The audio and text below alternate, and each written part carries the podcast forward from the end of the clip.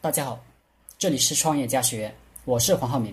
今天和大家聊的话题是创业时候的股份分配。我曾经跟一个家伙创业，我与这个家伙招聘了十几个人，准备大干一番。而这个家伙倒好，所有的股份都弄在自己的手上，结果大家认为公司是他的，跟大家无关，根本就不愿意听他指挥，就散了。我们刚开始创业呢。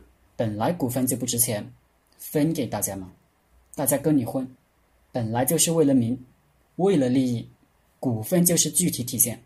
你不给大家，大家怎么能拼命奋斗呢？但这个股份分配是有技巧的，简述一下：一，有股份的人必须是能独当一面的人，分他股份，本来就是为了给自己减轻压力的。如果一个人就是个普通员工的料。那么，是不给他股份的，啊，必须是一个一个的入股，有时间先后顺序，按能力衰减，不要一下子给所有人股份，一下子给了，大家都一样，没什么感觉，要让他们求着你入股。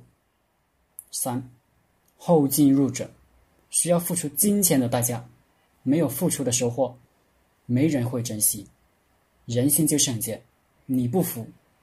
你就要倒霉，然后建立好退出机制，黑纸白字写清楚，并且告知每个成员：一，中途退出的人算净身出户，一分钱没有。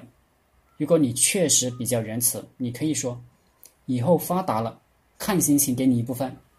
二，在团队中自己为自己谋私利或者出卖团队的。直接开除。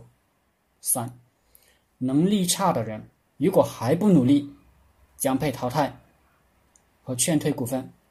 有了这三条，就会少很多无理取闹的事情。